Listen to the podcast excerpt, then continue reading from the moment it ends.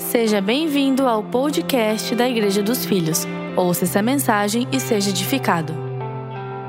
Liberta. Então não tem como você entrar em contato com a palavra viva de Deus e sair exatamente igual de quando você entrou.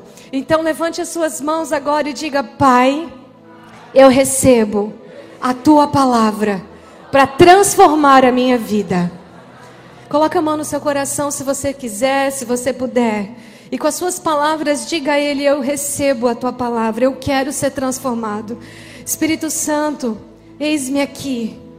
Quem Senhor tenha em mim, ó Deus, a disposição de entregar a tua palavra, a disposição de ser o teu instrumento, a disposição, Pai, de ser fiel àquilo que o Senhor me deu. E eu te peço que pela tua graça eu consiga transmitir aquilo que o Senhor tem desejado para nós, para falar conosco nesta noite, para que os teus filhos e filhas sejam amados, sejam tocados, sejam transformados pela tua palavra poderosa e viva que transforma as nossas vidas. Eu te agradeço desde já, em nome de Jesus. Amém. Amém, igreja. Você vai participar comigo essa noite? Não me deixa sozinho, não. Eu quero vocês interagindo comigo. Isso é maravilhoso para quem está aqui ministrando a palavra. Então, se Deus tocar o teu coração, eu quero ouvir um glória a Deus, um aleluia, um fala a Deus, o que você quiser dizer. Mas que você realmente esteja vivo aí no seu lugar, para que a sua mente não se distraia e você não perca nada do que o Espírito Santo tem para falar com você nessa noite. A palavra de hoje, eu quero falar com os órfãos da igreja dos filhos. Tem como você ser filho, mas ainda assim viver como um órfão? Tem. E eu quero falar com os órfãos da igreja dos filhos. O pai está fazendo um chamado, uma chamada para transformar a sua vida. E eu quero te dizer que a partir de hoje, a partir de hoje, você vai usar as boas novas do Evangelho como uma arma poderosa para ser a pessoa que Deus sonhou para que você seja nessa terra. Amém? Em Gálatas capítulo 4, versículo 1 ao 6. Nós lemos: Digo, pois, que todo o tempo que o herdeiro é menino, em nada difere do servo, ainda que seja senhor de tudo. Meu Deus, meu Deus, mas está debaixo de tutores e curadores até o tempo determinado pelo Pai. E eu vou pular um pouquinho aqui os versículos. Mas vindo a plenitude dos tempos, Deus enviou seu filho. Diga, Deus enviou seu filho, nascido de mulher, nascido sobre a lei, para remir que, os que estavam debaixo da lei, a fim de, por que, que ele enviou o seu filho? A fim de recebermos o que? A adoção de filhos. Uau! Será que até hoje você entendeu o seu estado antes de receber Jesus e talvez a sua mentalidade ainda depois de receber Jesus? Eu quero te fazer entender mais ou menos já desde o início dessa mensagem.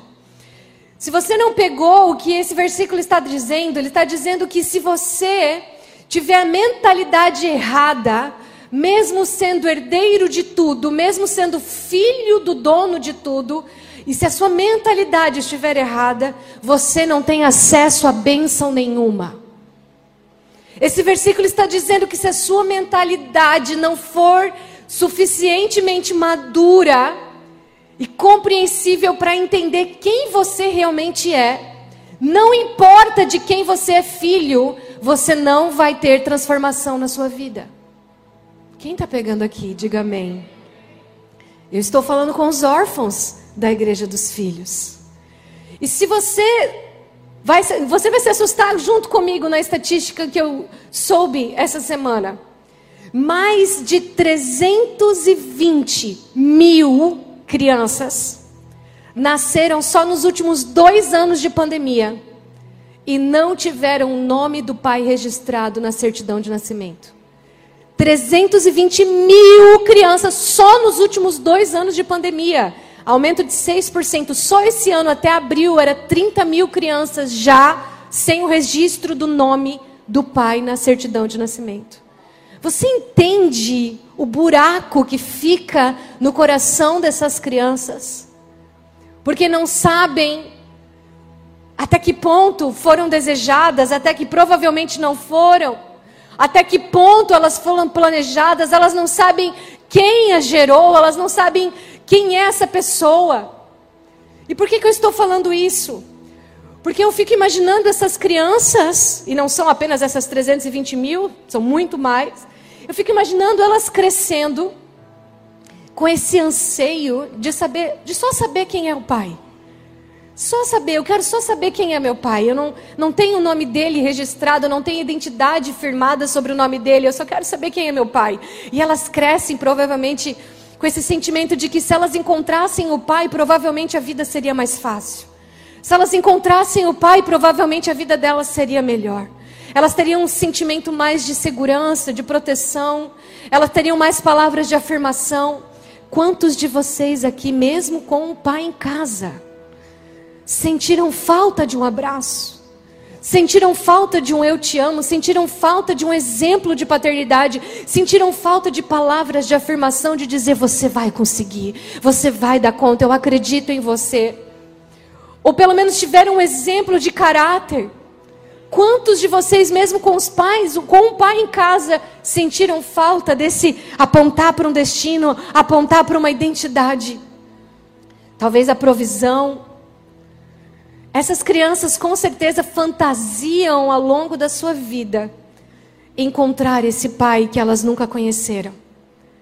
E de repente ter uma vida nova porque encontraram um pai.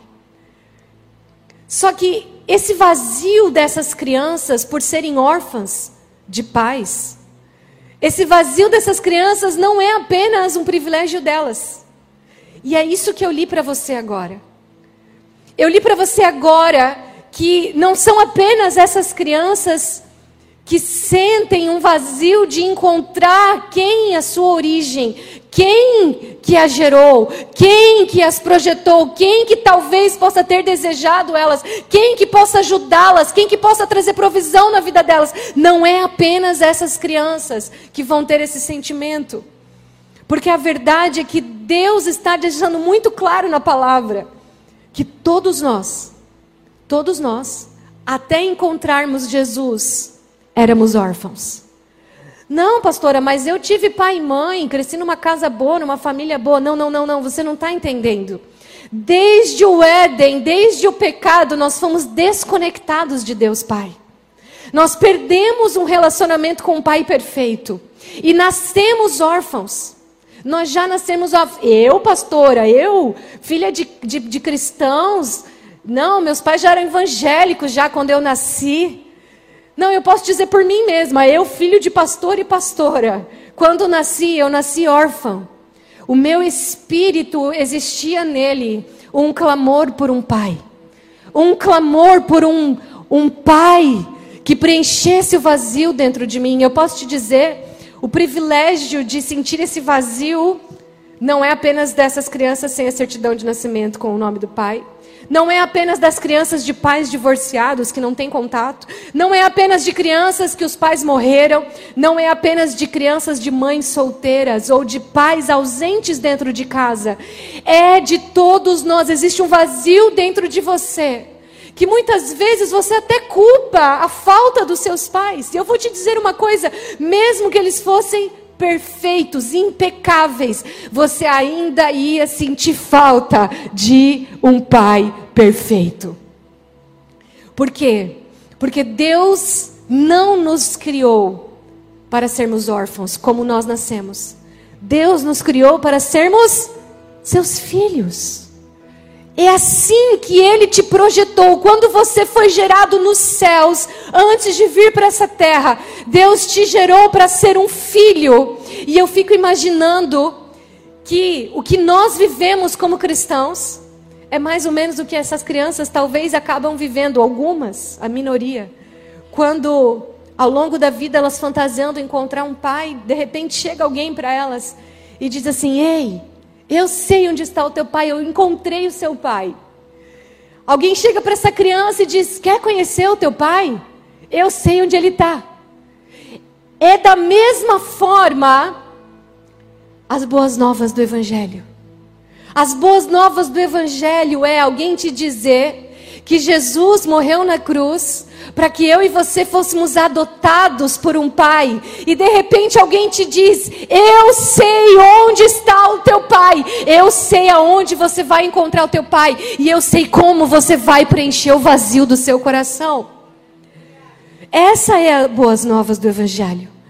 Quando, como nós lemos em Gálatas, Deus enviou seu filho para que eu e você não sintamos mais esse vazio, essa falta de proteção, essa falta de alguém que cuide de nós, de alguém que se importe conosco, essa falta de alguém que traga palavras de afirmação sobre quem nós somos, essa falta de alguém que traga segurança, que mesmo que a gente erre, ele ainda vai nos sustentar, mesmo que a gente erre, ele não vai desistir de nós, mesmo que a gente erre, tem alguém para nos levantar. Essa é a boa nova do Evangelho. Alguém chegou para mim e para você, que éramos órfãos, e ele disse: Eu sei aonde você vai encontrar o seu pai. Diferente dessas crianças, que se algum dia encontrarem o pai delas, provavelmente elas vão se decepcionar com o que elas vão ver. Diferente dessas crianças que, se algum dia realmente tiverem o contato com esse pai, elas vão talvez serem mais rejeitadas do que a primeira vez. Eu quero te dizer que o teu pai, quando você o encontra, e quando você vai ao encontro dele, todas as vezes, ele está dizendo: Por que, que você demorou tanto para me encontrar? Ele está dizendo: Eu estava esperando você receber a notícia do lugar onde você poderia me encontrar. No meu filho Jesus. No meu filho Jesus, você tem um lugar para se assentar à minha mesa. No meu filho Jesus, que foi enviado para te dar essa notícia. Agora você tem acesso a mim. Agora você pode se chegar a mim. Diferente dessas crianças que provavelmente quando chegarem para esse pai que não fez questão de registrá-las ou de assumi-las, porque talvez nem ficou sabendo. Talvez essas crianças vão chegar até o pai e às vezes não vão ter afinidade. E ele vai só olhar e dizer: "O que que você quer de mim?" E geralmente, qual é a maior necessidade? Financeira. Geralmente as crianças vão dizer: Olha, agora você podia me dar uma pensão, né? Agora você podia me pagar uma pensão mensal, já que né, a gente está aqui se descobrindo como pai e filho. Mas eu quero te dizer que aí que entra, aí que entra a diferença da nossa mentalidade como órfãos dos órfãos dessa terra. E por isso que existem órfãos dentro da igreja. Por quê? Porque você viveu a vida inteira como um órfão de um Deus poderoso, de um pai poderoso. Até que você sabe, uau, eu tenho um pai. Alguém me disse que eu tenho um pai. Eu vou até ele. E ao invés de você entender o desejo do coração do teu pai, que não é pagar uma pensão para você, o desejo do coração do teu pai não é apenas pagar as tuas contas e dizer assim: ó, oh, eu vou te dar isso aqui, mas não me incomoda, tá? Já estou pagando aqui para você, já que você me achou. O desejo do teu pai não é não ser incomodado pelos seus pedidos, mas o desejo dele é como ele viveu no jardim do Éden, na virada do dia, todos os dias. Ele iria falar com Adão e Eva. O desejo do teu pai é dizer: agora que você me encontrou, eu não quero só que você tenha uma ajuda financeira todos, todas as vezes que você precisar. Agora que você me encontrou, eu quero ter tanto convívio com você que você vai se tornar parecido comigo, que você vai ter a minha imagem e semelhança. E porque você vai poder ter a minha mentalidade, porque a gente vai conversar mais. A gente agora vai ter relacionamento. E porque você vai ter a minha mentalidade, eu não vou apenas bancar as suas contas, eu vou fazer você ser meu herdeiro de tudo. Porque você vai ter maturidade para não apenas carregar o meu nome lá na sua certidão e dizer eu sou filho de Deus. Você agora, por conviver comigo, por se relacionar comigo, vai ter maturidade para governar a partir de quem eu sou na sua vida. Em Gênesis 1, 28, Deus olhou para Adão e Eva e ele disse: dominem sobre a terra, governem sobre a terra. Querido, você não está entendendo. Você encontrou um pai. E esse pai não quer apenas pagar as tuas contas. Esse pai quer ter um relacionamento tão próximo de você que você vai ser a extensão do governo dele nessa terra. Você não vai apenas ter um dinheiro mensal para dar uma, uma ajudinha ali naquilo que você precisa, não. Porque agora você não é mais órfão que tem que ficar dando um jeitinho. Às vezes manipulando pessoas para poder gostar de você, para poder te ajudar em alguma coisa, não. Agora você é o filho de um pai que ama tanto você que pagou o preço mais alto para você descobrir que você tem um pai, ele te encontrou, ele foi até você, ele te escolheu, ele foi ao teu encontro, não foi você como órfão que ficou buscando o seu pai. Foi ele que disse: Eu tenho um filho que está perdido e eu preciso que ele saiba onde me encontrar. Jesus vai falar para ele que eu estou disponível para fazer ele governar sobre essa terra. Eu estou disponível para fazer dele sacerdócio real, um povo santo. Eu estou disponível para abençoar não apenas ele, mas os seus filhos e a geração depois dele. Eu tenho tanto para dar que não pode parar só em Jesus. Eu preciso dos meus filhos de volta. Esse é o coração do teu pai. O coração do teu pai é te dizer, filho, para de vir para mim como um órfão pedindo apenas uma ajuda financeira pedindo apenas uma cura, pedindo apenas o que eu posso te dar, porque o filho, ele tem a mentalidade correta e ele sabe que ele não precisa mais ter uma performance para o pai gostar dele e dizer: Ah, eu vou te ajudar, então, já que você está tirando boas notas, ah, já que você está tendo um bom comportamento, né? Parou de fazer aquele pecado lá, então tá bom, pega aqui o que você precisa. Não, não, não, esse é o órfão. O órfão, ele é aquele que ele, ele fica tentando conquistar as pessoas pelo que ele pode fazer, porque ele precisa ser aceito, ele não tem um pai para dizer que ele é amado. Então ele precisa ser aceito e ele, ele fica, sabe, de uma certa forma manipulando as pessoas com o que ele é bom, elogiando e, e, e, servindo as pessoas. E ele acha que assim vai ser com o pai dele. Ele chega diante de Deus e fala assim: Ah, tá bom, olha, estou cumprindo todas as minhas obrigações como filho de Deus. Você pode me dar minha pensão agora? Mas essa é a mentalidade de órfão, e eu estou falando com os órfãos da igreja dos filhos, e eu estou te dizendo que quando você entende quem é o seu pai, e entende quem você é, você entende que o filho não precisa fazer para merecer, porque tudo que é do pai já é dele. Tudo que é do seu pai já é seu.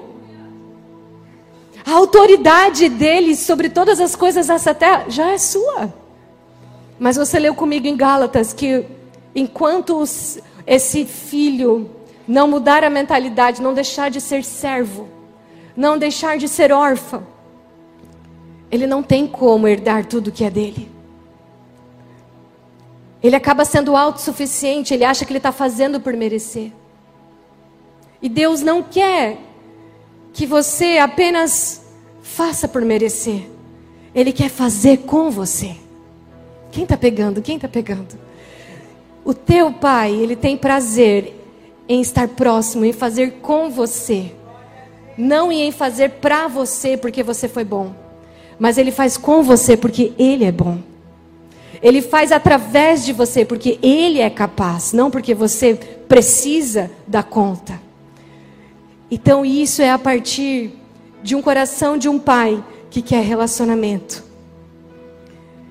Eu quero que você entenda que Jesus, quando veio a esse mundo, ele disse que esse pai, ele, precisa, ele, ele tinha um anseio de ser um com você.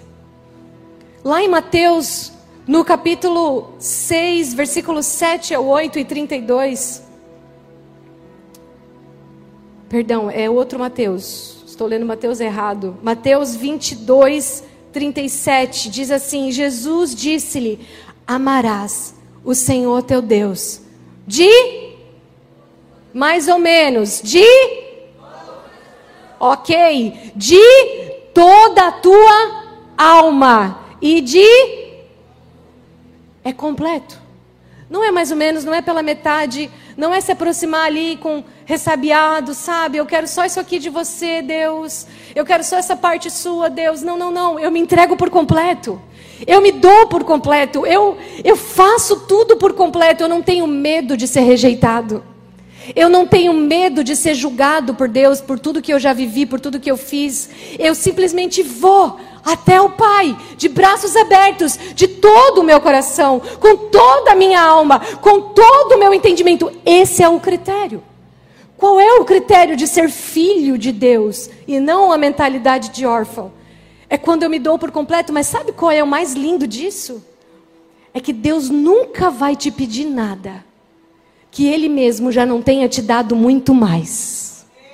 Se Ele está te dizendo para amá-lo, de todo o coração, alma e entendimento, é porque primeiro Ele te ama com todo o coração dele, com toda a alma dele e com todo o pensamento dele, porque você não é melhor do que Deus para dar. Ele é muito maior e mais generoso do que você. Então, se ele te pediu para amar, é porque é possível. É porque quando você chega perto de um pai que te ama por completo, com todo o coração, alma e pensamento, quando ele fez o jardim, quando ele fez os céus e a terra, ele tinha um filho no pensamento dele. Quando ele fez todas, essa, todas essas belezas que nós vemos, ele tinha um filho na mente dele. Ele tem você na mente dele. Você consegue entender isso? O pai tem você na mente dele. Porque se ele está te pedindo para você ter ele por completo na sua mente, é porque primeiro Ele tem você por completo na mente dEle. Como você não se entregaria a um pai assim? Agora que você sabe que tem um pai, tudo que ele te pede é: Você quer ser meu filho? O critério para você ser meu filho é que eu não vou apenas te dar o que você precisa, porque isso é um detalhe para mim: tudo que é meu é seu, mas eu quero o seu coração. Eu quero a sua vida, eu quero cuidar de você. Eu quero prover, eu quero limpar, eu quero curar, eu quero levantar. Por isso que o evangelho não é apenas um conserto do seu passado. O evangelho é uma nova criatura. O evangelho é nascer de novo. O evangelho é um novo começo na sua vida. Por isso que quando Jesus vem ao mundo, e ele começa o ministério dele. Ele diz assim: arrependem-se, arrependei-vos. Ele diz: vocês precisam se arrepender. Mas por que que se Deus, se Jesus veio revelar um pai e não um Deus que é poderoso, mas um pai que é grande em amor, por que que ele disse arrependam?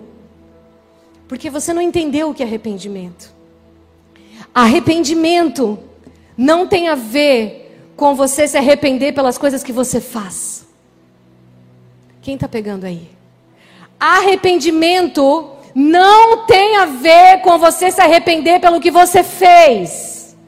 Mas arrependimento tem a ver com você se arrepender de como você pensa. O que, que significa arrependimento? Meta quem sabe o que é metanoia? Mudança de mente. Mude a sua forma de enxergar a vida. Mude a sua forma de enxergar a Deus. Mude a sua forma de enxergar a você mesmo. Mude a sua forma de enxergar as pessoas. Quando você tem um encontro com Jesus, e como nós cantamos, Ele é o centro de todas as coisas, tudo é sobre Jesus. Sabe o que ele diz? É, quando você vê a mim, você vê ao. Para quem que Jesus aponta?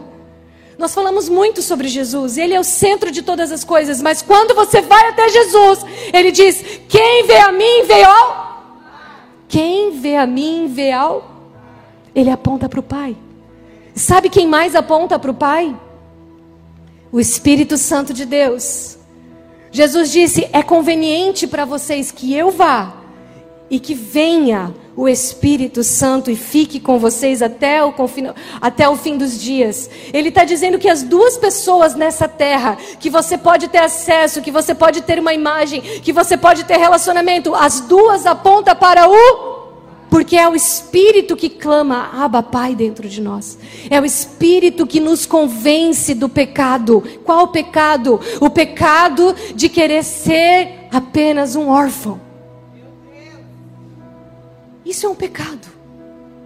O órfão é a pessoa que quer fazer na força do seu braço quando ele sabe que tem um pai. Você agora que sabe que tem um pai e você continua querendo ser independente desse pai, você está cometendo o mesmo erro de Adão e Eva. Adão e Eva que tinham o lugar perfeito, o ambiente perfeito, o relacionamento perfeito, de, de um dia para o outro, porque entrou uma mentira sobre Deus naquela, naquele lugar onde eles estavam, na mente deles, por causa dessa mentira, eles decidiram que não, eu não quero mais ter esse relacionamento diário com Deus. Eu não quero mais na virada do dia ficar falando com Deus. Agora eu quero pegar do conhecimento por conta própria. Agora eu quero saber das coisas por conta própria. Não foi isso que aconteceu? Eles foram até a árvore do conhecimento do bem e do mal, ao invés de comer da fonte do conhecimento todos os dias da viração do dia. Eles decidiram colher por eles mesmos aquele conhecimento, ao invés de, no relacionamento com o Pai, continuar sendo a extensão da sua autoridade, continuar tendo a provisão do Pai. Por isso que quando eles saíram do Éden, Deus olhou agora a partir de hoje. Vocês decidiram que não querem mais ser meus filhos? Então eu não tenho por que mais prover na vida de vocês. Vocês não vão mais ter acesso às bênçãos nos lugares celestiais. Vocês vão ter que agora plantar com o suor do seu rosto, vão ter que colher da força do seu braço, vão ter ervas daninhas, vão ter muito mais dor agora. Sabe por quê? Que tem tantas pessoas que ainda não estão vivendo o melhor de Deus para suas vidas. Aqui. Porque não se arrependeram. Você está achando que arrependimento é pedir perdão pelo que você faz? Você está achando que arrependimento é ficar se lamentando pelos seus pecados e seus erros? Enquanto que Jesus está te dizendo, você precisa deixar de ser órfão, porque eu vim te dizer que você tem um pai. Você está disposto agora a mudar a sua mente e entender que você não está mais sozinho? Você está disposto agora a mudar a sua mente e parar de acreditar nas mentiras que você tem inconscientemente até hoje sobre Deus? Você está disposto a mudar a forma que você se enxerga no mundo? E parar de sentir que você é o resultado do que as pessoas fizeram com você? Porque agora você nasceu de novo. Porque agora você pode nascer de novo. E nesse novo nascimento você não caminha mais sozinho. E você agora não vai mais ser resultado do pecado dos teus pais. Você não vai mais ser resultado do pecado dos teus irmãos ou do defeito da tua família. Você nesse novo nascimento vai ser resultado de um pai perfeito. Você está disposto a mudar a sua mentalidade e parar de se olhar como um coitado ou uma vítima das coisas desse mundo? Porque agora você responde a um Pai Todo-Poderoso que vai e sempre vai cuidar de você. Você está disposto a se arrepender? Não dos seus pecados e dos seus erros. Porque todos os seus pecados e os seus erros são fruto de uma independência de um relacionamento com Deus. Porque não tem como, quando você convive com o seu Deus Pai, você se torna parecido com Ele. O que é adoração? Deixa eu te dizer o que é adoração. Adoração é você reconhecer as características do seu Pai. E à medida que você reconhece quem Ele é, você diz: Pai, você é tão agradável de estar junto contigo. À medida que você diz que Ele é agradável, de ser um amigo, de estar junto com Ele, a, a característica dele começa a ser impartada em você. Começa a se infiltrar em você. Adoração é você olhar para o seu pai nesse relacionamento e dizer: Pai, Como é gostoso estar com você. Você, você é tão fiel. E essa fidelidade que você vê no seu pai, por causa dessa convivência, você começa a se tornar parecido com ele. E você começa a andar na fidelidade que ele também é. Não que ele tem, que ele é. E aí, quando as pessoas olharem para você, elas não vão encontrar um órfão que não sabe por que está nessa terra, que não sabe quem é, que não sabe o seu propósito, que está vazio, que está triste. Não, elas vão encontrar um filho de alguém diferente. Quem é essa pessoa? Quem é esse ser humano? Ele, ele fala diferente. Ele se posiciona diante dos outros. Ele, por mais qualificado que seja, não diminui as pessoas ao seu redor. Quem é essa pessoa? Você vai se tornando parecido com seu pai à medida que você o adora. A Bíblia diz que nós nos tornamos a imagem daquilo que nós adoramos. À medida que você repete a sua adoração, Pai, você é tão santo. Você é tão santo. A santidade de Deus começa a ser infiltrada no seu caráter, porque você se torna parecido com quem você convive. As pessoas vão olhar para você e vão dizer: Uau, essa pessoa é diferente. Ela perdoa aquilo que ninguém mais consegue perdoar. Uau, ela ajuda as pessoas que ninguém mais se importa em ajudar. Uau, essa pessoa é diferente. Ela pensa de uma forma tão elevada diante de problemas que as pessoas só veem de tribulação. Ela parece que sempre tem uma saída. Essa saída vem de um pai que vê elevado todas as coisas. Essa saída vem, vem de alguém que é acima de todos os problemas. Querido, você não precisa mais andar sozinho nessa terra. Você não precisa mais ter esse vazio no seu coração. Deus te convida para nascer de novo, para ter uma nova origem, mas tem gente aqui, nessa igreja, que não se arrependeu. Que a mentalidade, por mais que conheça Jesus, ó, desde berço, muitas vezes, ó, 20, 30, 15, 10 anos, ainda tem mentalidade de órfão, ainda tem medo de não ser amado quando comete um erro, ainda tem medo de não ser aceito quando falha de novo na mesma situação, ainda tem medo de ser rejeitado, porque o órfão carrega esse medo. O medo da rejeição. O órfão carrega o medo, o medo de não ser aceito. E muitos neste lugar ainda têm medo de que Deus não vai abençoar, porque o comportamento não é de acordo com o que eles acham que tem que ser. Você tem que entender que o seu comportamento não pode mudar só porque você está com medo de ser rejeitado. Quem está me acompanhando aqui, diga amém. Você precisa entender que o seu comportamento vai mudar, porque a sua mente vai mudar. As suas atitudes não vêm da sua força de vontade, as suas atitudes vêm dos seus pensamentos. Você pensa e aí então você sente, e dos seus sentimentos vêm as suas atitudes. Mas a gente quer fazer tudo ao contrário, a gente quer se arrepender assim, ó. Eu errei, então eu preciso cuidar para não fazer aquilo de novo, para me sentir melhor, para então eu saber que eu sou filho de Deus. Quem está entendendo? Tá tudo trocado. Por isso tem órfãos dentro da igreja. Porque eles estão na força do braço tentando ser alguém. Enquanto eles já são alguém e precisam mudar a mente para saber quem eles são e por isso vão sentir diferente e vão agir diferente porque eles já sabem quem eles são, porque eles vão ao encontro do Pai. Por ir ao encontro do Pai, o Pai começa a ser visto no Filho. E aí o seu comportamento não tem como ser diferente do que parecido com Ele. Quem está entendendo, diga amém. Aleluia! Deus te convida para mudar a sua mente.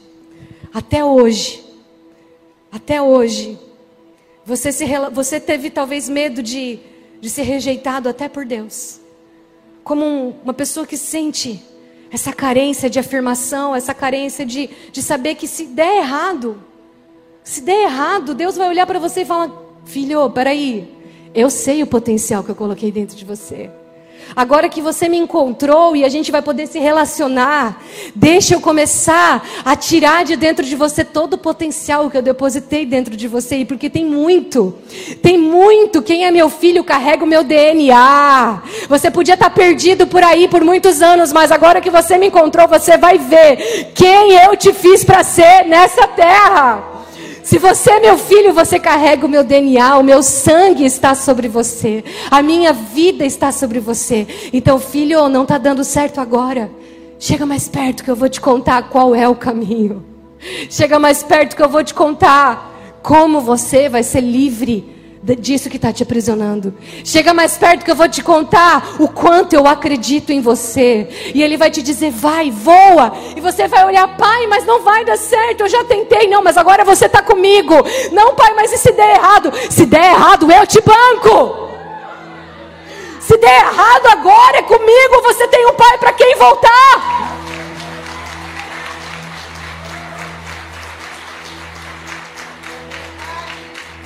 Você entende que agora eu, eu lembro de uma história, gente, que faz sentido para mim dentro desse contexto.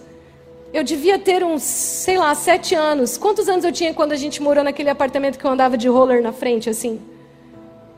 Aqui na Quidabã, um apartamento emprestado que a gente ganhou para morar um tempo. Uns sete, oito anos, né? Então, uns oito, nove anos. Eu lembro que eu descia para andar de roller e no meio do estacionamento tinha umas coisas de concreto, ou seja, eu andava quantos metros? Um metro e parava. Aí eu saía do concreto, um metro e parava. E eu lembro deles ficarem me assistindo lá de baixo, porque não tinha muro, não tinha nada, era muito vulnerável. Um certo dia, eu me aventurei um pouco mais, tirei o roller, coloquei o tênis e fui para um pet shop que, que abriu bem do lado desse apartamento. Eu nem sei se meu pai lembra dessa história, mas me marcou. Me marcou essa história. E eu lembro que eu fui até esse pet shop e eu, assim, nada curiosa, né? Nada curiosa, bem tranquila, uma criança super tranquila. Eu cheguei no pet shop sozinha, bem metida, e comecei a ver toda ali interessante as coisas dos cachorrinhos. Aí daqui a pouco eu cheguei numa área de perfume, eu falei perfume para cachorro, né? Que coisa estranha. Daí eu peguei um perfume assim pela tampa e o perfume caiu e quebrou todinho no chão. E a mulher brigou muito comigo. Muito. E aquilo me traumatizou. Ela foi grossa. Tudo bem, ela tinha toda a razão, porque uma criança do nada entra na tua loja, vai e quebra um produto que tu, uma, uma loja que tu acabou de abrir. Ela tinha toda a razão para ficar brava comigo, mas eu, como criança, não tinha maturidade para entender, sei lá, que aquela situação toda. Eu fiquei muito mal. Eu lembro de ir para o meu pai chorando no apartamento. E ele, que foi, filha? Pai, eu não estou brincando. Não, calma, deixa, calma, não estou entendendo que eu fui lá. Que eu... Não, calma, para de chorar. E me explica o que aconteceu. E aí eu expliquei que eu entrei lá no pet shop, daí eu peguei um negocinho, daí eu, entrei, daí eu deixei cair. E a moça brigou muito comigo. E aí ele falou assim: Não, tá tudo bem, pode deixar. Ele desceu comigo. E ele me defendeu na frente daquela mulher. E ele disse assim: Você não precisa brigar com ela, eu vou pagar por isso. Aleluia. Assim é o teu pai. Você pode cometer erros ao longo da tua vida, isso significa ter um pai. O que é ter um pai? Talvez você não sabe o que é ter alguém que te banca quando você erra. Talvez você não sabe o que é poder chegar para alguém chorando e dizer eu errei e agora não sei o que fazer. E essa pessoa olhar e falar: tudo bem, eu te defendo, eu te ajudo no que você errou, eu vou te bancar. Calma, tá tudo bem. Talvez você não sabe o que é ter alguém para te acolher nos dias maus da sua vida. Talvez você nunca teve essa figura paterna para te proteger de pessoas que querem te derrubar. Mas eu quero te dizer que as boas novas do Evangelho é que você tem sim um pai. As boas novas do Evangelho é que você tem sim alguém para quem correr no dia mal da sua vida. Você tem sim alguém para correr e dizer: Pai, eu errei, o que, que eu faço agora? Como que eu conserto essa situação? Estão brigando comigo, estão me diminuindo, estão me humilhando porque eu não estou dando conta. E você corre para o teu pai chorando e ele vai dizer: Vem cá, filho, você não está sozinho. Deixa que eu vou te bancar, eu vou te defender. Eu queria te convidar a ficar de pé nesse momento.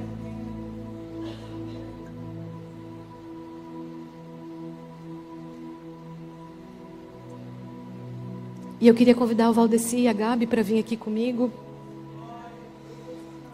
Oh, Espírito Santo de Deus. Se você me der mais cinco minutos, Deus pode mudar a sua vida. Cinco minutos podem mudar a sua vida agora. Primeiro eu queria que todos os pais dessa casa, de família, levantassem a sua mão. E eu quero que as pessoas que estão ao redor deles coloquem a mão no ombro deles agora. Pai, eu oro por esses pais. Coloca a mão no ombro dessas pessoas que levantaram a mão. Eu oro por esses pais porque eu sei a responsabilidade deles é muito grande, é muito pesada. Às vezes eles não receberam para dar. Pai, a maioria deles não teve uma referência boa de pai para poder ser hoje um bom pai. E às vezes eles estão carregando o fardo de tentar e não conseguir, Senhor, ser a referência que eles querem.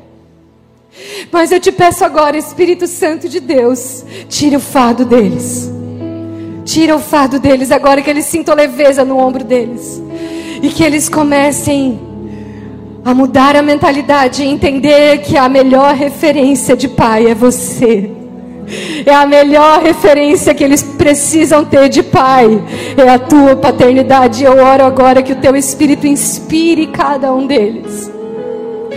Ó oh Deus, na coragem que você tem de se entregar pelos teus filhos.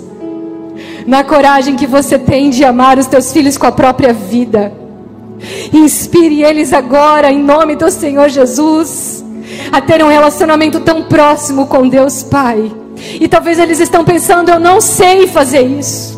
Eu não sei ter esse relacionamento próximo, então eu estou dizendo para você: o caminho está aberto, você só precisa falar com Ele, pedir isso que eu estou te direcionando a pedir. Comece a dizer: Eu quero ser um pai como você. É só você falar, o Espírito Santo vai estar com você naquela hora. E ele vai começar a tirar o seu fado, e ele vai começar a te inspirar a ser como o teu pai, e você vai ter o melhor pai para seguir o exemplo. eu, pai, eu te agradeço por cada pai dessa noite. E eu te peço que os filhos deles vejam neles a representação de Deus, Pai. Que eles representem você na casa deles com a leveza de um relacionamento com você, papai. Fique ligado conosco. Em breve teremos mais conteúdos para abençoar a sua vida.